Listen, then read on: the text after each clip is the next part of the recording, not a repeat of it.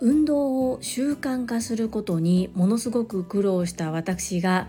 1日5分走ると決めたことによって18日間続いています。私と同じようになかなか運動が習慣化できない方参考にしてみてもらえると嬉しいです。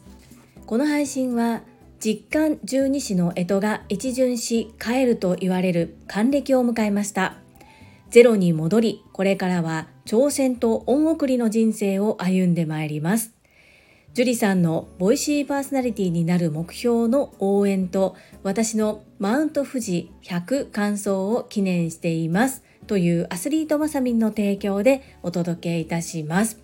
アスリートマサミン1週間のスポンサーありがとうございました。本日最終日となります。クリスマスイブイブですね。皆様いかがお過ごしでしょうか？マサミンが目指されているマウント富士100感想こちら来年2024年の4月に開催されるマウント富士100というレースがあります。トレイルラーニングと言いまして簡単に言えば山の中を駆け巡るそんな過酷なレースで距離は100マイル。キロに変換すると 165km です。2023年今年まさみんはこのマウント富士に挑戦されたのですが第9関門まである中で第7関門まで通過されそこでリタイアという結果となりました。第7関門まで行くこれだけでもものすごいことなんですがまさみんがご自身で立てた目標は完走だったために再度チャレンジすることを決めて今一生懸命トレーニングに取り組んでおられます。ぜひ皆様まさみんの応援どうぞよろしくお願いいたします。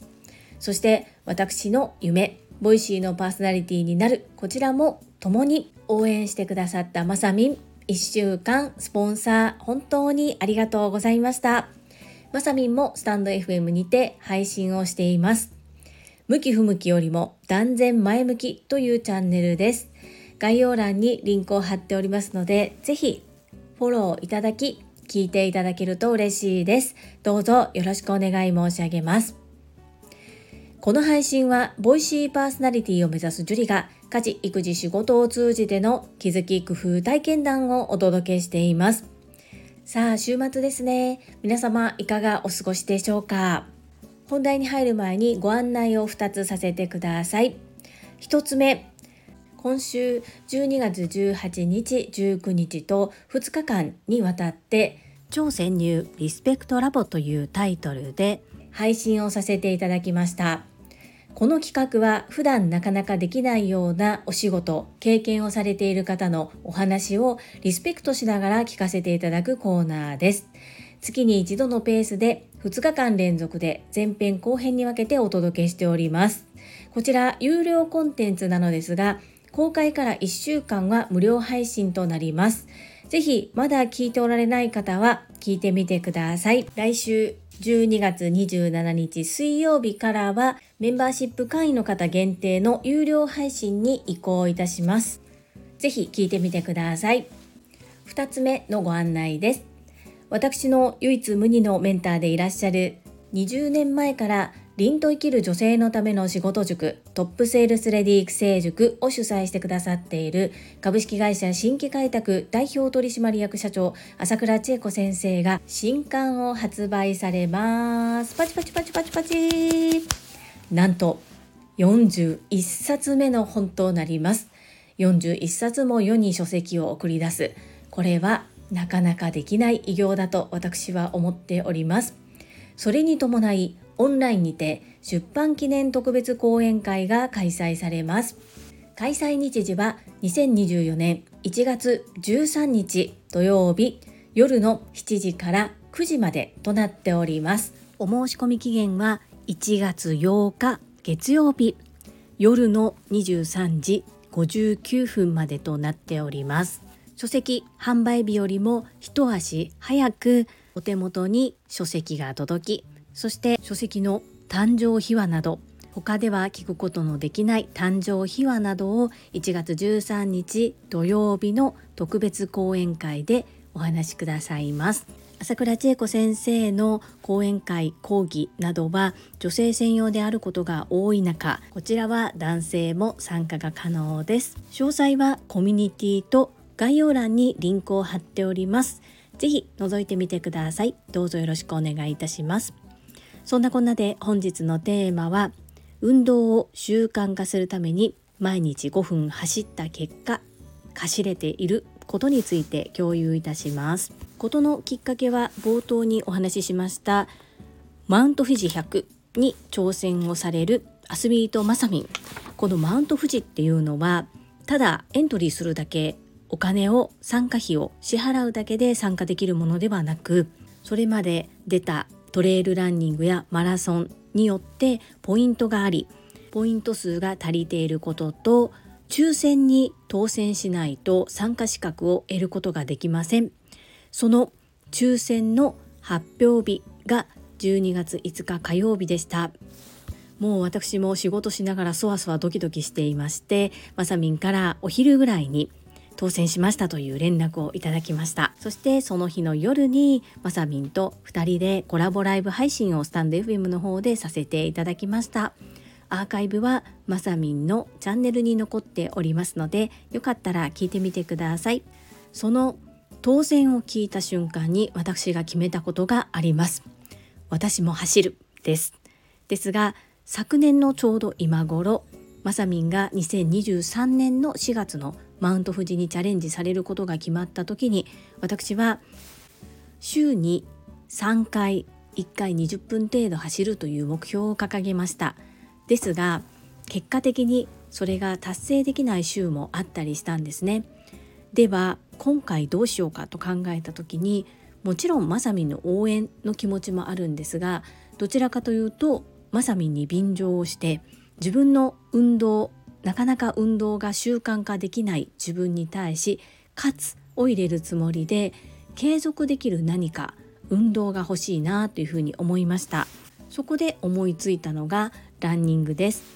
今私は1分間シリーズにハマっておりまして1日1分読書をする1日1分筋トレをするなど隙間時間で少しずつ継続することを目的にして筋トレや読書を行っています。走る時間を最低20分などにした場合はその20分を捻出するのに結構苦労したりしていました。ですが5分と決めたことでかなりハードルが低くなり走るのに1分はあまりにも少なすぎるかなということで5分にしました。会社のお昼休みに走ってみたり次男を学童保育に迎えに行く時に今まで自転車を使っていたところを走ってみたりはたまたいろいろとバタバタしていて走れなかった日も5分でいいから走ろうと夜に出て行ったりということでなんだかんだで18日間続いております。そして全く苦しくないです。これはやはり5分としていることが本当に大きいんだと思います。5分としていて本当に5分程度しか走れない日もあれば気づけば20分以上走っている日もあったりします。で走ると言いましても自分の中では歩いているよりも早歩きよりも早いんですけれども子供たちに言わせると本当に競歩みたいな感じで「母さんそれほんまに走ってんの?」なんて言われながらもいじられながらも「ええー、ねん継続こそ力なりやねん」って言って走っています。さていつまで続けるのでしょうか？いつまでやるのでしょうか？それは自分でも正直まだ決めていないんですね。ですが継続できる限り継続しようというふうに決めています。運動を習慣化する。これが目標ですので万が一あまりにも朝から晩まで大雨だとか警報が出ていてあまりにも風が強くて外に出るのも危ないだとかそういった状況になった場合は何か違う運動に変えて運動を継続するということを続けてまいります。いかがだったでしょうか？運動がなかなか続かないで悩んでいる方参考になりましたでしょうか？1日1分筋トレもそれこそ私1分も分割しています。お手洗いに行くたびにスクワットを3回そんな感じで続けていたりします。コーヒーを入れに行くついでにスクワットを3回みたいな感じです。えー、そんな意味あんのってもしかしたら思われがちかもしれませんが年間で見たらじゃあ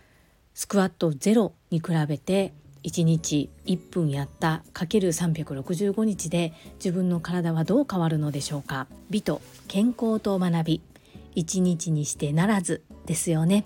美容オタクのタレントめぐみさんがおっしゃっていました。芸能人だからエステもたくさん通えるしジムなどにも通っておられるのでそれで綺麗で当然ですよねみたいなことをよく言われます。ですが実際はエステやジムにも通いますがそれよりも毎日シートマスクをする。毎日ストレッチをする。など家で毎日できることの方が大切というふうにおっしゃっています。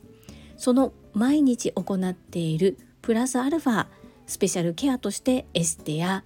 ジムでの運動が入ってきているわけであり美と健康を継続するためには月に一度のエステ週に何回かの運動で終わりではなく毎日何を続けているかで結果は明らかに変わるというふうに実際にやってみた結果をシェアしてくださっています。これは最強のエビデンスですよね。綺麗な方が実際に行って出した結果でありますから本当に説得力があるなというふうに思います。たった18日1日5分でもされど18日1日5分。最初の習慣革命3週間まであと少し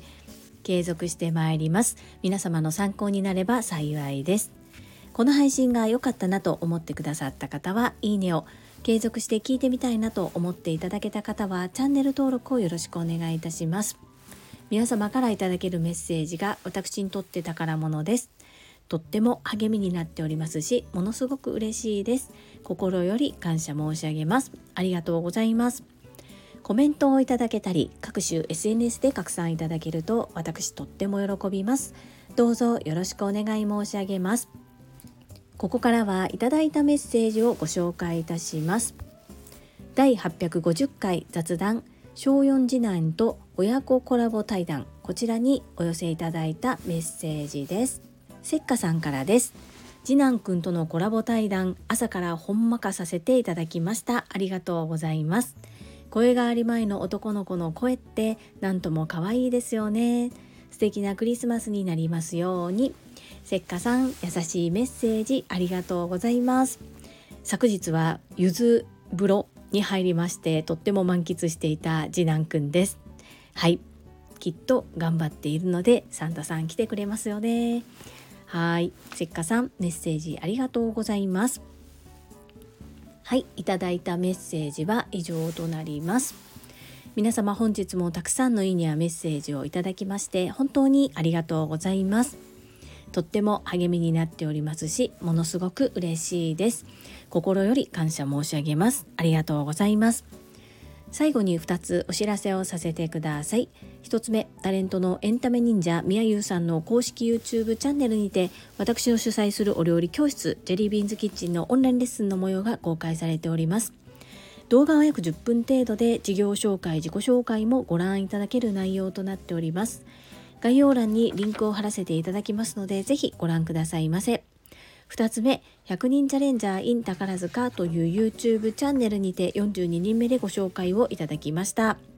こちらは私がなぜパラレルワーカーという働き方をしているのかということがわかる約7分程度の動画となっております。概要欄にリンクを貼っておりますので合わせてご覧いただけると嬉しいです。どうぞよろしくお願い申し上げます。それではまた明日お会いしましょう素敵な一日をお過ごしくださいスマイルクリエイタージュリでした。